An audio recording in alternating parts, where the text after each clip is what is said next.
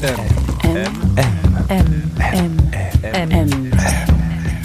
Le goût de M.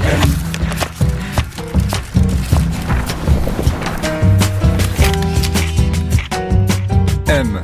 Le magazine du monde présente Le goût de M. Un podcast produit par Géraldine Saratia qui vous entraîne à la découverte du goût d'une personnalité.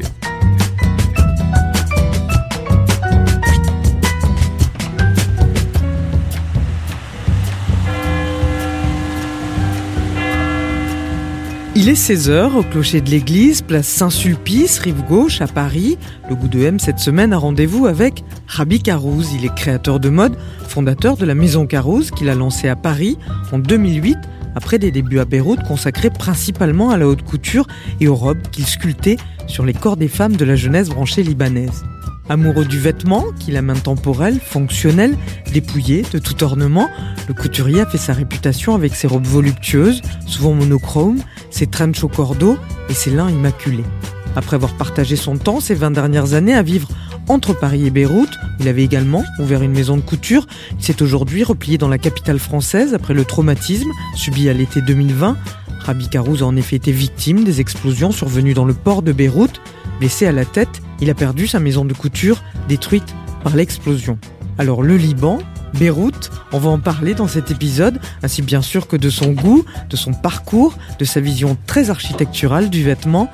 Allez, on pousse la grande porte en bois, on monte au quatrième, on y est.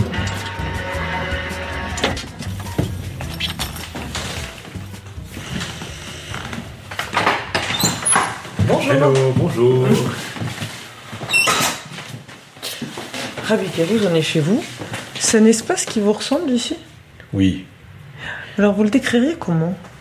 Euh, c'est mon appartement et je suis très bien dedans parce que il a une, euh, une fonctionnalité, une simplicité qui me, qui me vont.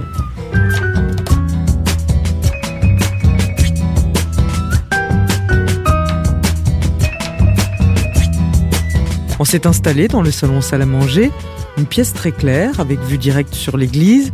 Rabi a fait du thé et nous a proposé quelques fraises. On s'est assis autour de la très longue table en bois et là je lui ai demandé quel était le goût de son enfance, celui dans lequel il avait grandi. C'était bon, très bon. J'ai eu une très belle enfance et euh, j'en garde les goûts. Des odeurs, l'odeur et le goût du pain. Mon père avait une boulangerie et ma grand-mère faisait le pain chez elle. Et ces deux odeurs m'ont bercé. Après, ce qu'on met dessus, parce qu'il y a le pain et il y a les fameuses manouchées avec le, le thym dessus. C'est un, un bon goût qui m'a réveillé chez ma, ma grand-mère parce que tout petit, elle faisait ça. Et puis même quand j'ai voyagé, je revenais la voir et tout. Je me réveillais chez elle avec cette odeur parce qu'elle adorait me le faire. Donc vous avez grandi dans un petit village au nord de Beyrouth. Si je vous demande de décrire la maison ou l'appartement dans lequel vous avez grandi, ça ressemblait à quoi? C'était un appartement normal dans un immeuble familial où il y avait euh, le grand-père, l'oncle, l'oncle, l'oncle et tous les cousins. On était tous, euh, on habitait presque ensemble tous.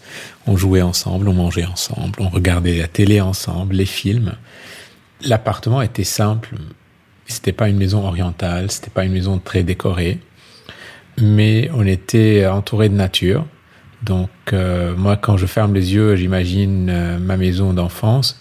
Je vois parce qu'on avait un grand balcon euh, vitré Ouais. et de là, on voyait que des vergers. Alors, votre père était boulanger, vous le mentionniez. Si vous pensez à ses goûts, à cet homme, qu'est-ce qu'il aimait, lui? Qu'est-ce qui l'intéressait? Il avait une grande boulangerie. Quand je suis né, la boulangerie était plus petite et, euh, et plus tard, ça a été agrandi et c'est une boulangerie plutôt industrielle, comme les boulangeries libanaises peuvent l'être, pour faire ce pain. Quand j'ai grandi, j'ai pas eu beaucoup de quoti- quotidien avec mon père parce que on est, euh, c'est la famille à l'orientale où on passe plus de temps avec les mamans. Le père, les oncles, enfin les, les hommes de la famille, on les voyait pas beaucoup. Donc, euh, je me rappelle de lui et d'eux les dimanches. Les dimanches, c'est le jour où euh, la famille se retrouve, grand tablé, et ils aimaient manger et boire. Et je me rappelle de lui encore une fois, je reviens à la boulangerie parce qu'il adorait faire des, des trucs spéciaux, euh, voilà, les manouchés spéciales avec des viandes, avec des les premiers beurres euh, d'une vache, les premières euh, des beurres très spéciaux et tout ça. Je me rappelle de lui avec ça. Il, il avait ce sourire quand il montrait son ses plats qui sortaient de son four. Il aimait la vie, il aimait la partager aussi surtout. C'était un homme qui adorait inviter à sa table. Toute la famille, j'ai ça. Enfin, jamais on a mangé seul, jamais euh, on se voit pour manger. Donc euh, c'est, on n'invite pas les gens pour boire un verre ou un café. On les invite pour dîner ou déjeuner. Donc c'est le, ces goûts-là, les goûts de partage, les goûts des bonnes choses, simples encore. Hmm. Et si vous pensez à votre mère, à ses goûts à elle, ce qu'elle aimait, vous diriez quoi? Elle, c'est, elle faisait la cuisine, mais pas comme ma grand-mère, par exemple. Maman faisait ça comme une maman, plus par devoir. Elle le faisait très bien, mais c'était autre chose. Et elle détestait les odeurs.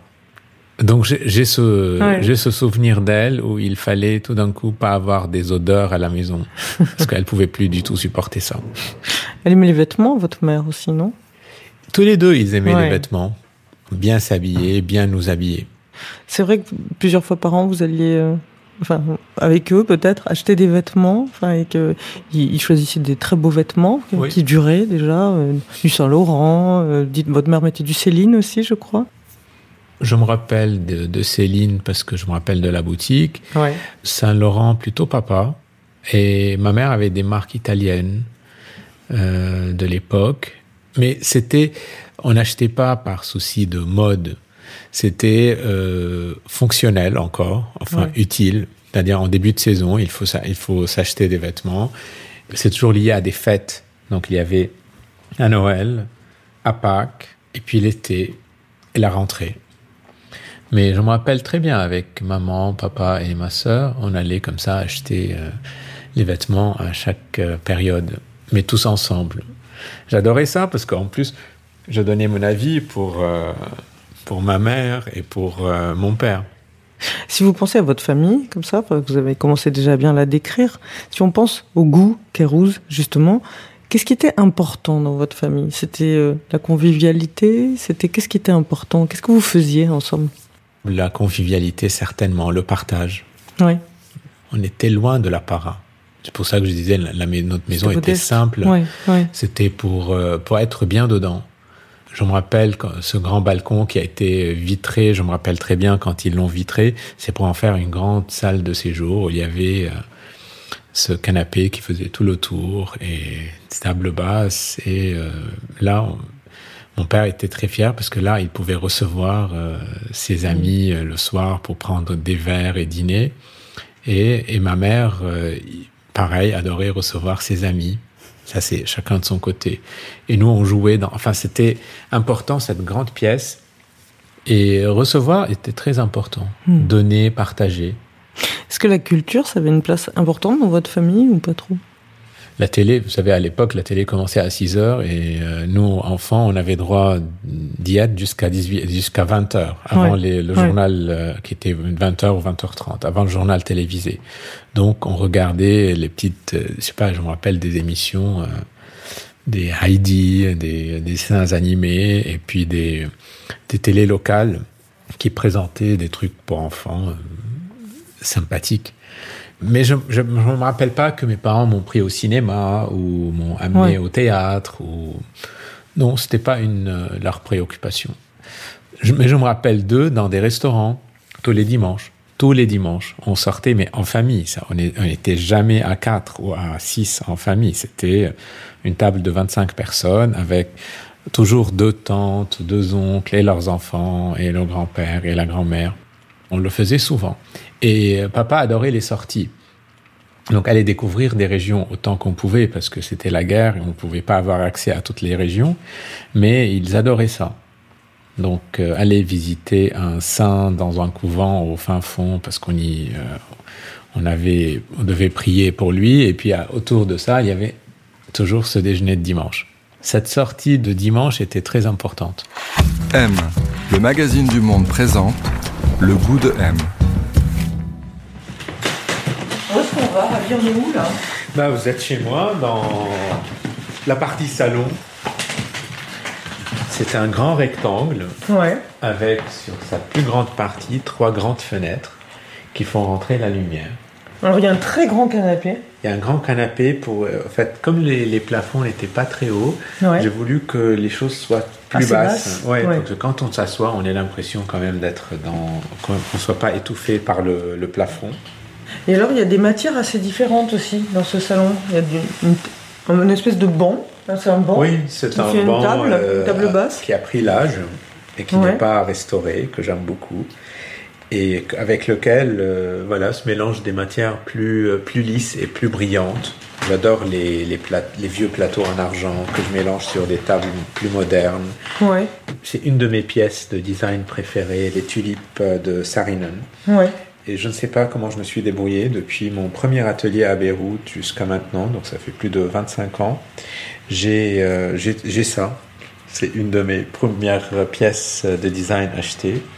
Et à chaque fois que je déménage, je déménage pas les mêmes pièces, mais je, je me débrouille pour acheter ou retrouver euh, la même. euh, Et, et vous sauriez dire qu'est-ce qui vous plaît autant dans cette, euh, ce design justement? Il y a quelque chose d'assez, enfin, je dirais, essentiel, mais j'adore comment elle a traversé l'âge. C'est-à-dire que dans certaines façons peuvent être là, une Mm. pièce très très très moderne, et tout d'un coup, on peut la placer dans n'importe quel intérieur, avec n'importe quel objet, et elle, elle disparaît. Elle se voit pas, parce, par son côté épuré, et essentiel Ouais, très épuré. ce plateau qui flotte et qui est très utile pour une table parce qu'on n'a pas beaucoup de pieds. Et quand elle est en guéridon, et puis j'aime beaucoup ici en guéridon parce qu'elle passe dans le canapé. Donc, euh, comme le canapé il est long, elle rentre et on peut juste s'asseoir et s'affaler et avoir notre verre à, à portée de main. On peut être à 5, 6 ici sur ce canapé. Ouais. Donc, euh, et souvent, quand on est plusieurs ici, on mange à ta- on mange, Ah oui. euh, on mange là. Ah oui, Donc là, ça. regarde, chacun peut avoir son, Ah oui, c'est génial. sa table. Et puis c'est convivial comme ça. Ouais, Ouais. c'est paresseux aussi.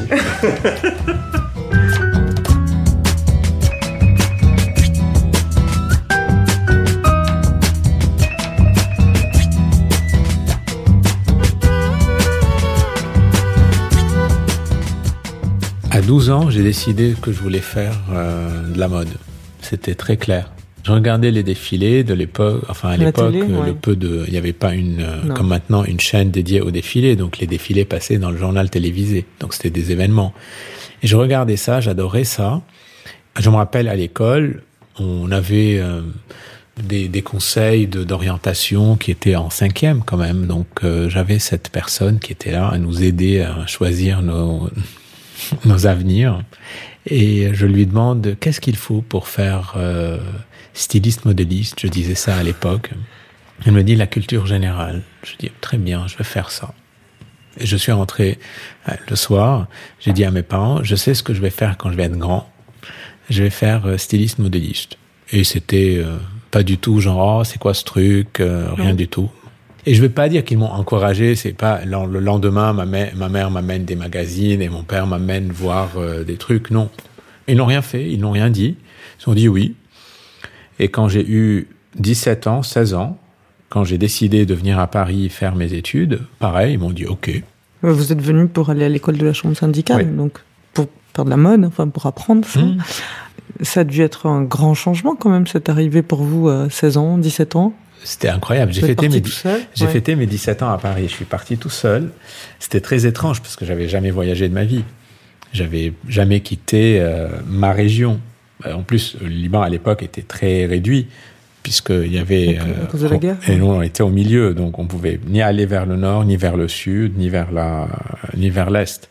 Donc on était vraiment dans une région très très confinée, on va dire. Et arriver à Paris était très très étrange parce que d'un côté, j'étais jamais, je me suis pas du tout senti euh, étranger. Il y avait quelque chose de très très familier et pourtant Il n'y avait rien. Vous connaissiez rien, en fait. Comment? Vous Je ne connaissiez rien pas. du tout. oui. Mais j'étais dans une école française et euh, je parlais très bien le français. Et il y avait des, des mots, bon, on rigole toujours que je jouais au Monopoly et tout d'un coup j'ai retrouvé tout le Monopoly, mais euh, toutes les rues. mais c'était, euh, je sais pas, j'étais, il y avait cette culture que je connaissais par l'école, par les livres.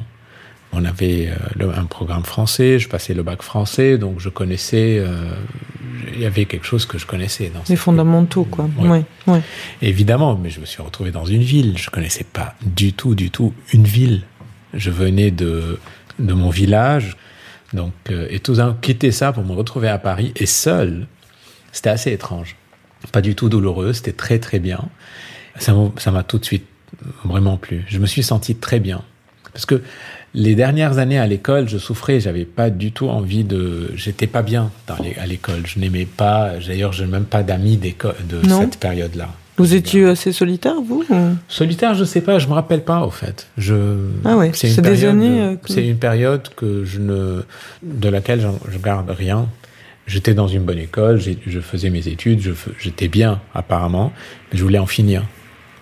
Et alors, du coup, euh, cette découverte. Enfin, vous aviez déjà commencé, j'imagine, à, lire des livres et tout ça, mais cette découverte de ces études de mode, enfin, quand vous avez. euh, qui c'est qui a été important pour vous? Qui c'est qui vous a vraiment intéressé? J'avais découvert, parce que j'entendais son nom et tout ça, j'avais évidemment une grande, grande admiration pour Saint-Laurent. Je connaissais déjà son histoire. Je regardais ses vêtements et, et vous savez ce qui était quand même étrange? Vous pouvez euh, se balader dans ces villages à l'époque au Liban. Vous pouvez dire euh, Saint-Laurent, tout le monde peut savoir ce qui, qui était grâce aux parfums et aux licences. Les, Oui. les cravates, les, euh, Mhm. les, les parfums, enfin les briquets, enfin je sais pas, mais le logo YSL, je le connaissais.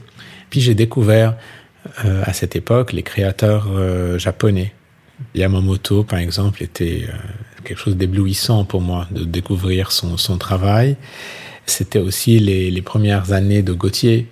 Et ça, on le voyait plus dans les médias. Donc c'était quelque chose de plus jeune, plus euh, auquel je pouvais plus m'approcher. Je pouvais même m'habiller. Mais, en personnage, c'était certainement euh, entre euh, Saint-Laurent et Yuji Yamamoto. Chez Yamamoto, j'admirais ses coupes, ses constructions, cette espèce de d'objet qui bougeait, qui était extraordinaire.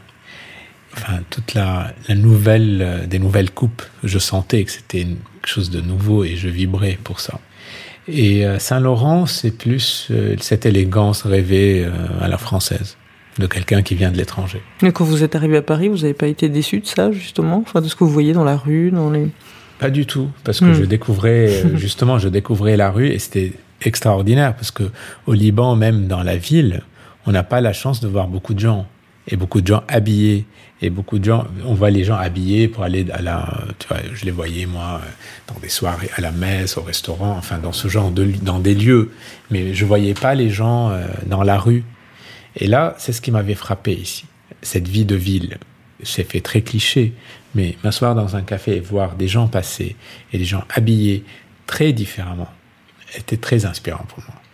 J'étais déçu de, après quand j'étais à la chambre syndicale et que pour les examens de dessin, on nous amenait, il y avait des modèles haute couture Saint-Laurent qui arrivaient et qu'on devait les dessiner. Là, j'étais déçu parce que c'était pas les meilleures années de, Saint-Laurent par rapport à la, à la jeunesse et à l'époque. Mais je regardais le vêtement qui était impressionnant, mais euh, j'étais très triste parce que je l'admirais et tout d'un coup je le trouvais vieux. Non, son vêtement, pas lui. Après, vous avez fait bon votre apprentissage aussi euh, dans certaines maisons, chez Dior par exemple. Et ensuite, vous allez, quand vous, vous allez vraiment commencer à travailler, vous, vous allez le faire à Beyrouth. Vous allez euh, retourner à, à Beyrouth que vous connaissiez pas en fait. Ça, c'est euh, à cause de la guerre. Vous découvrez Beyrouth au début des années 90, en 92, je crois. Et vous découvrez une ville qui vous fascine aussi, en fait. Moi, je suis venu à Paris et la guerre s'est arrêtée quand j'étais là. Ouais, en 90, la, en la guerre s'arrête. 90. Hmm. Et je suis retourné pendant les étés au Liban, donc j'avais été une fois à Beyrouth que j'ai découvert pour la première fois, je pense en 92. Mais quand je suis rentré après avoir fait mes études et mes stages, c'était en 95, et là j'ai vu Beyrouth. J'ai presque pas vécu, mais j'ai été vraiment à Beyrouth et j'ai senti qu'il se passait quelque chose. Comme vous rentrez dans un chantier qui se construit et on sent que je pouvais construire quelque chose.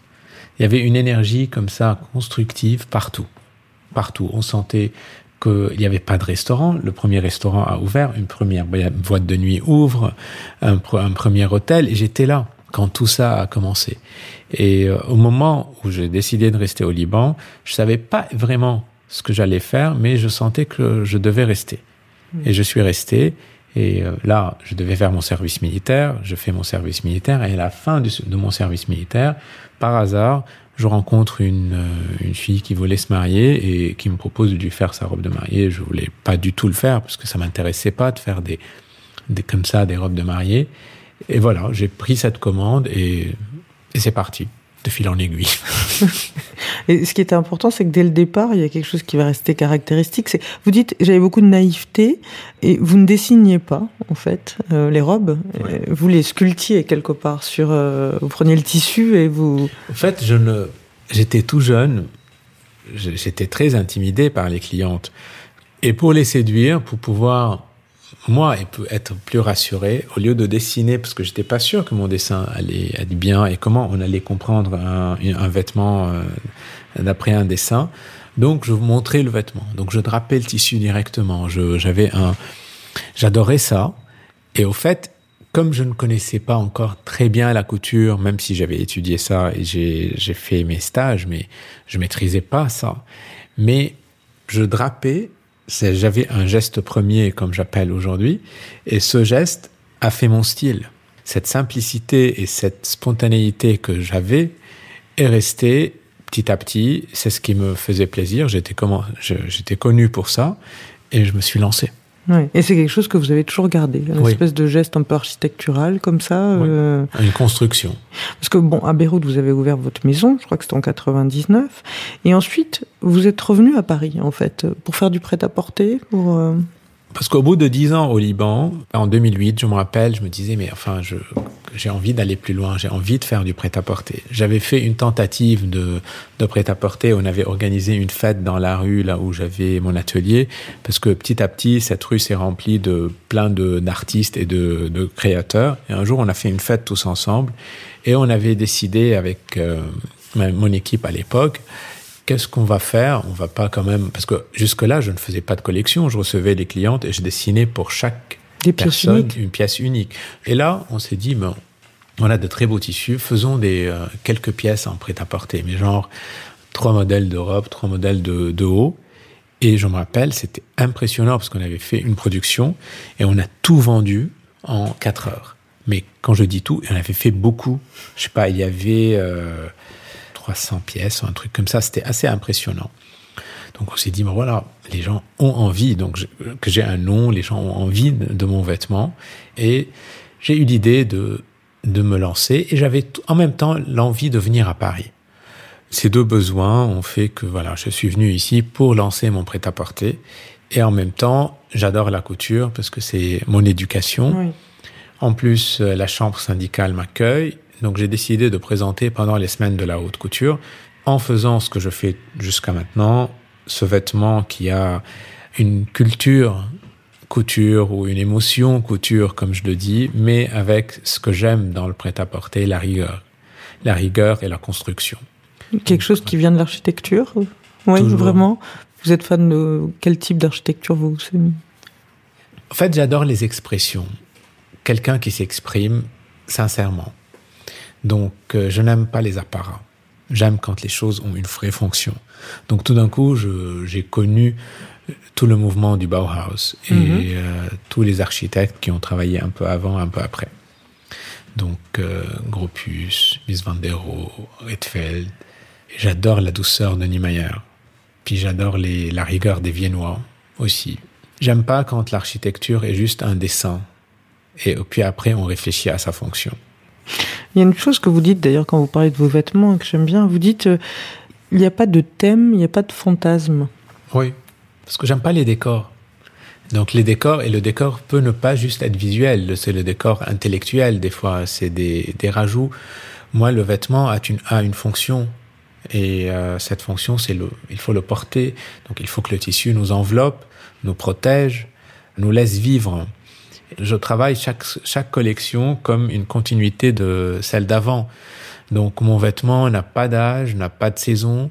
C'est une évolution. Il y a des vêtements que j'ai fait il y a trois ans que j'aime pas du tout parce que ils ont, ils ont été quoi, soit mal faits, soit le tissu n'était pas le bon, la proportion n'était pas juste. Donc je les reprends, je les arrange. L'avantage de la mode, c'est qu'on peut reprendre les choses, contrairement à l'architecture où quand, quand tu construis un immeuble, c'est raté. Et j'aime aussi que, de voir qu'il y a des vêtements que j'ai fait il y a 12 ans quand je suis, quand j'ai commencé ma ligne de prêt-à-porter et que ces, ces mêmes vêtements, je peux, je les fais encore aujourd'hui et ils sont hyper modernes. Donc, et c'est ça la modernité que j'ai appris dans l'architecture, au fait. Parce que l'architecture la, plus moderne, c'est quand l'architecture a répondu à une fonction. Et on commençait à construire l'intérieur pour arriver à l'extérieur. Donc il n'y avait pas une recherche purement esthétique. Donc c'est la fonction qui a imposé l'esthétique. Et j'adore ça. Je peux pas commencer un vêtement en disant je veux faire un beau vêtement. Ça veut dire rien ça. Quand je fais mes essayages, je demande au à la mannequin qui essaye euh, nos robes comment tu te sens dedans? Et presque il n'y a pas de miroir, donc elle doit, elle doit me décrire son sentiment. Et c'est quand elle me décrit, je sais que cette coupe est mal faite et que cette ligne dérange parce qu'elle peut être jolie cette ligne de biais qui coupe la, la silhouette et puis ça élance. Mais au fait oui elle élance mais ça c'est ce que moi je vois. Et c'est important pour moi. C'est vraiment primordial cette notion de d'habiter un objet de le vivre. C'est vrai que vous êtes fasciné par les aventurières? Ces femmes qui vous inspirent oui elles m'inspirent parce qu'elles ont cassé les codes elles ont fui une bourgeoisie ou leur euh, une familiarité quelconque pour retrouver quelque chose de nouveau, pour vivre ce qu'elles ne pouvaient pas vivre. Parce que souvent, c'est des femmes qui sont parties après des mésaventures pour retrouver des aventures intéressantes. Et j'adore ça. Et ces femmes étaient inspirantes parce que, étant donné qu'elles étaient libres, elles cassaient des codes. Même dans leur façon de s'habiller. Et du coup, c'est dans leur façon de s'habiller. Et c'est presque les premières femmes qui, qui ont emprunté les vêtements d'hommes, qui ont mélangé des cultures. Je pense à Lady Stanhope, qui était assez fascinante. Son histoire est intéressante. Donc j'imaginais, elle était à cheval, elle parlait aux bédouins, et elle, euh, elle s'habillait avec des tenues d'hommes, et, et au fait, les tenues d'hommes qui sont que des robes. Donc c'était intéressant parce que aussi, c'est là où j'ai retrouvé aussi presque grâce à ces femmes-là, en lisant, hein, parce qu'on n'a pas beaucoup d'images, mais euh, l'amour, mon amour pour le vêtement oriental, pas pour son décor, parce que le vêtement oriental est un vêtement très agréable à porter, très confortable, et comme tout vêtement presque premier, je dirais, que ce soit la touche grecque jusqu'au caftan à l'oriental arabe ou ottoman, jusqu'au kimono, c'est des vêtements qui ont toujours reposé sur les épaules. Et je trouve ça très élégant, au fait. Quand je crée un vêtement, je me rends compte que inconsciemment, la plupart, enfin dire, tous mes vêtements reposent sur l'épaule. Parce que c'est l'épaule qui emporte un vêtement. Et c'est pas le corps. Hmm. Et un, un jour, un, un, grand historien japonais m'avait dit que en Orient, on habille les, euh, les os, la colonne vertébrale, les épaules, les os. Et en, en Occident, on habille la chair. Et c'est vrai que moi, je, trouve, je préfère la structure. Oui. Ces dernières années, il y a eu le confinement, évidemment. ensuite, vous avez aussi vécu une tragédie à Beyrouth. Il y a eu ces explosions. Votre magasin a été détruit. Vous avez été vous-même blessé. Bon, voilà, ça a été des, des événements, j'imagine, assez difficiles à vivre. Mais vous aviez déjà impulsé des choses, je veux dire, avant le confinement. De, j'ai l'impression que vous avez aussi beaucoup recentré votre goût, c'est-à-dire euh, revenir à des essentiels, changer euh, le rythme de présentation, enfin changer la façon dont on fait aujourd'hui euh, du vêtement. Le monde a beaucoup changé depuis que j'ai commencé à travailler, et je voyais toute cette course vers quelque chose de nouveau. Et j'avais envie de casser ça, parce que la mode ne m'intéresse pas tant que ça, en fait. Je me suis rendu compte quand même que moi, ce que j'aime, c'est le vêtement, et non la mode. Et mon amour a toujours été d'habiller les femmes. Je les ai habillées et je veux continuer à le faire, mais d'une façon moins hystérique et moins cette course vers juste la création. Et pareil, en m'inspirant de l'architecture et en m'inspirant des, des, objets que j'aime dans les meubles et dans le design, je me suis rendu compte que la mode, c'est le seul métier de création où on court toujours à, et on court et on jette ce qu'on a fait. Et j'avais envie de me concentrer sur mon vêtement en tant qu'objet euh, peut-être euh, culte, même. Enfin, j'ai la prétention de dire que peut-être je veux que mes vêtements deviennent iconiques. Mais oui, j'ai envie de ça. Et j'ai envie que cette femme qui a acheté une veste chez moi revient dans dix ans vouloir acheter la même veste parce que elle veut racheter la même dans la même couleur parce que le tissu, euh, ça y est, n'est plus euh, très frais, mais aussi collectionner toutes les couleurs ou toutes les matières. Et j'adore ça la surcréation, euh, bah, c'est très polluant. Il y a mm. des pigments qu'on peut plus utiliser parce qu'ils sont aussi, il y a une toxicité. Enfin, il y a des choses qu'on sait maintenant. Donc, vous avez l'impression qu'on est face à un changement de paradigme très très fort? Bah, on change beaucoup. On change beaucoup nos, nos, façons de consommer aussi, nos façons de d'agir et de créer. Mais en même temps, ce qui est très étrange, comme le monde est grand et qu'il y a une grande différence entre la population, entre des différents, une différence intellectuelle, différence sociale et différence financière. Donc au fait, tout existe encore. Et peu de choses changent. Il n'y a pas vraiment une vraie révolution, je trouve. Il y a eu ce moment de confinement où la, terre, la planète entière s'est arrêtée. Mais est-ce qu'il y a eu vraiment de vrais changements? Pas tant que ça. On a cru. On a pensé, on s'est dit c'est génial, on va passer, on a essayé de changer les, les calendriers de la mode à notre niveau et puis faire des choses, mais en fait on revient à la même chose. On revient, on refait les, des défilés exactement comme avant, on surproduit, on surcrée, parce qu'il y a aussi une demande économique, il y a une demande du marché. Et quand une marque développe encore son chiffre d'affaires d'une façon extraordinaire, tant mieux pour la marque et pour tous les gens qui y travaillent. C'est parce qu'il y a des consommateurs qui n'ont pas changé. Et ce qui est aussi étonnant, c'est que bon, on parle de, de, de, faire attention aux couleurs, aux matières et tout ça, mais pas, on fait pas ça tout le temps. C'est dans un petit petit euh, monde qu'on fait ça. Oui, donc la révolution, on n'est pas, on n'est pas là encore.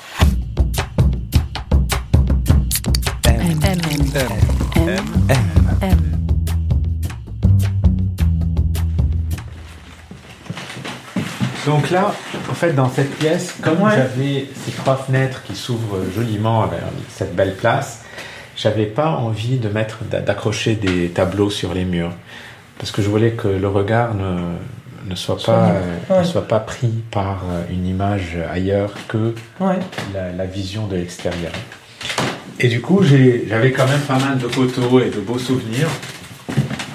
Et j'ai tout mis là, dans la pièce presque la plus étroite, dans ce corridor qui mène à dans le couloir qui mène à la chambre. Et comme ça, je passe d'une façon très intime et ça reste, euh, ça reste vraiment quelque chose pour moi. Et là, on va dans ma chambre qui. Alors, on vous suit J'essaie aussi de dormir euh, dans la vue, de profiter au maximum euh, de, la vue. À quoi elle ressemble cette chambre? Bah, C'est aussi un rectangle qui est assez. Euh, je, je la voulais la plus monacale possible. Blanche Blanche. Vous avez ce beau bureau aussi, avec un bois qui est très, très beau, qui a vécu. C'est ça qui a bien vécu parce que je travaille dessus et je me suis des fois même permis de le découper, pas le découper, mais de laisser des, des traces. Pareil, c'est pas, j'en fais pas un bureau d'apparat, c'est un, vieux bureau de Charlotte Perriand, mais que je, je l'utilise parce que je trouve qu'elle aurait fait la même chose. Donc je le oui, faut utiliser les choses. J'en profite. Ah oui, oui, je n'aime pas du tout les choses exposées.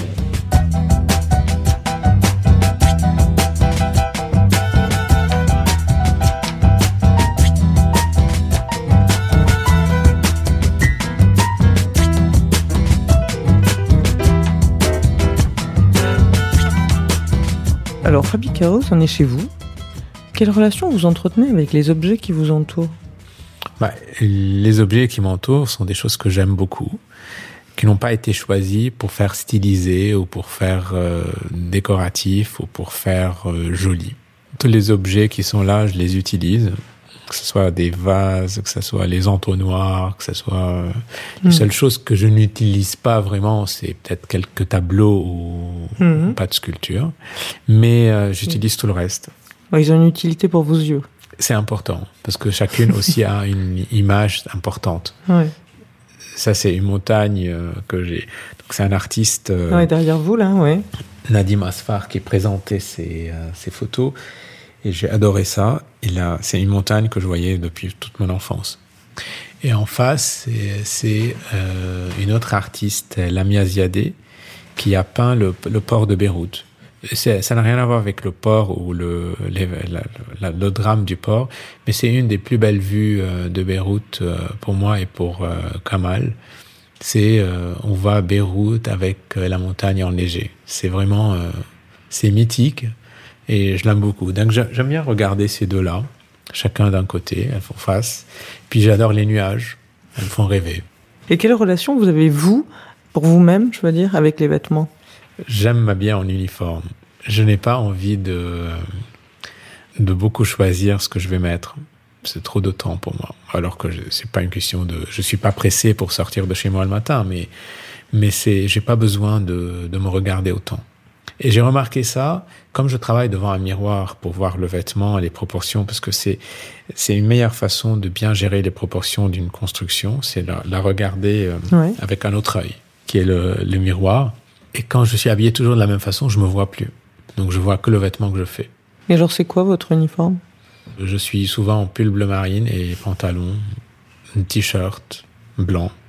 J'aime pas Uni? trop. Uni. Ouais. Uni.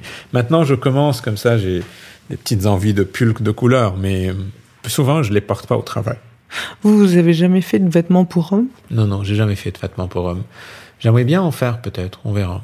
Jusqu'à présent, vous pensez pourquoi? Enfin, pourquoi c'était plutôt habiller les femmes pour vous? Parce que j'aime les femmes, c'est une façon de les séduire. J'aime les hommes, mais je les séduis autrement. En fait, j'aime offrir des choses aux, aux femmes. Ouais. C'est- C'est ma façon de les, de les séduire et de gagner leur euh, amitié. Et aujourd'hui, vous diriez que votre créativité, elle se nourrit comment? Elle se nourrit de quoi?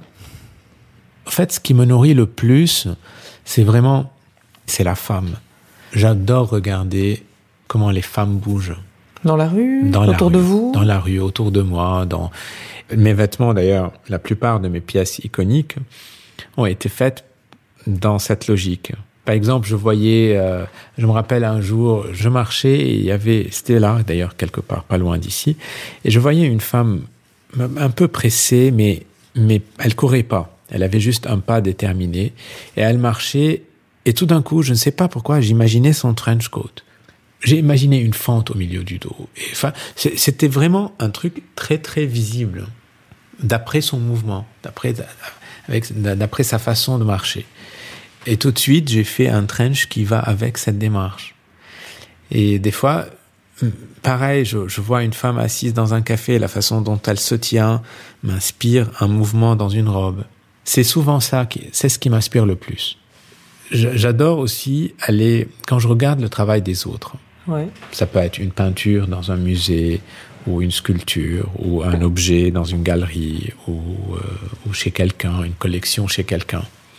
J'adore regarder ça parce que quand je regarde un tableau, je me dis, ah, c'est extraordinaire, mais je ne vais pas copier ce tableau.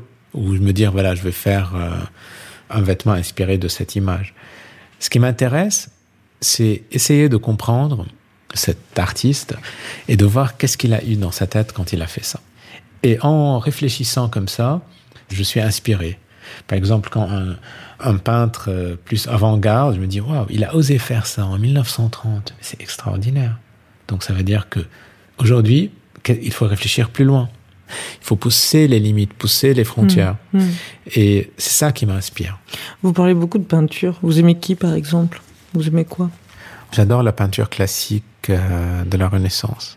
J'adore le dessin aussi. Le dessin presque plus que la peinture. Ah oui? Ce trait qui évoque beaucoup de choses et qui euh, on revient pas dessus en plus. C'est vraiment un geste, un trait.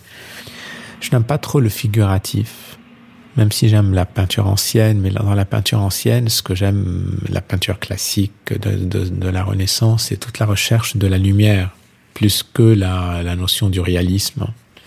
Ce que j'aime, c'est comment on a fait rentrer la lumière dans, la dans les tableaux. Tout ce jeu d'ombre et de lumière. Et là, euh, dernièrement, j'ai fait beaucoup de balades dans la nature et j'étais toujours très inspiré et très intéressé par l'ombre. Et je me dis, cette ombre qui projette toujours, on se rend compte que l'ombre projette que l'essentiel de l'objet. Et c'est très inspirant. Et au cours de votre vie, vous avez l'impression que vos goûts, ils ont beaucoup évolué ou que vous aimez un peu, il y a toujours des fondamentaux et que vous aimez toujours le même genre de choses? Ils ont certainement beaucoup évolué. Quand on est jeune, on aime toujours des beaucoup, beaucoup, et puis on, petit à petit, et tout au long de, de notre vie, on réduit. Hmm. On réduit, mais on retrouve les mêmes amours, évidemment, parce que il y a rien qui a, pour moi, rien n'a changé. Presque, j'aime les mêmes choses, mais j'aimais beaucoup de choses aussi. Euh, je m'entourais de beaucoup de trucs, beaucoup d'objets, beaucoup de. J'avais besoin d'accumuler plus. Maintenant, je, je, sens que voilà, je, je nettoie et j'enlève des, des, des, choses. Et puis il y a eu au moment du, du confinement et puis qui était aussi jumelé, enfin ou, euh, concomitant avec euh, l'explosion à Beyrouth. Beaucoup de choses ont changé pour moi. Même ma façon de m'habiller, la façon de mettre les choses. Une chose, par exemple, que j'ai perdue, pas perdue techniquement, mais je n'aime plus les parfums. Je sens, je, mhm. j'adore d'ailleurs, pour choisir des légumes ou des fruits, je, je les sens, je veux les sentir. J'adore cuisiner, donc je sens. Donc j'ai pas perdu l'odorat, mais je n'aime plus me parfumer. Ça, ça a évolué. Avant, euh, j'ai eu une période où j'adorais mettre euh, beaucoup de broches et je collectionnais les broches. Là, j'ai pas du tout envie. Je trouve que ça sert à rien. Vous disiez que vous aimiez cuisiner. Quel type de goût vous plaise à vous? Bon, je suis libanais, hein, donc euh, j'ai été habitué à deux, trois épices et je les adore. Lesquelles? Donc, moi, le, les sept le mélange des sept épices qu'on met un peu dans toutes nos, tous nos plats, j'adore ça. Et un poivre, poivre doux. Et, euh, et c'est tout, des, des piments. Est-ce que vous diriez que vos amis ont du goût? Bah, je dirais mes amis ont des goûts. D-E-S, goût. mes amis ont euh, des, des, goûts très différents. Et euh, il y a des gens que j'aime beaucoup qui n'ont pas le goût que j'aime. Et d'ailleurs, avec ce genre de personnes, euh, je peux peut-être échanger et tout d'un coup, je peux être inspiré. Oui, donc c'est des choses qui se nourrissent. Oui. On a tous des cultures différentes ou des, des expériences différentes et chacun peut inspirer l'autre. Mais d'ailleurs, c'est ça qui vous émue. Sinon, c'est quand il y a des un peu des accidents, en fait, un peu qu'il y a des choses qui sont pas forcément, euh, qui vont pas forcément classiquement ensemble, qui se rencontrent. J'aime pas les choses lissées, en fait. C'est vrai que dans cette période où j'ai l'impression que souvent la, la, plupart des images sont photoshopées, tout doit être bien comme ça, le politically correct. Mm -hmm. C'est ennuyeux. Une personne est belle quand il y a quelque chose aussi qui n'est pas juste euh, normalement euh, joli. Le mot joli, je n'aime pas.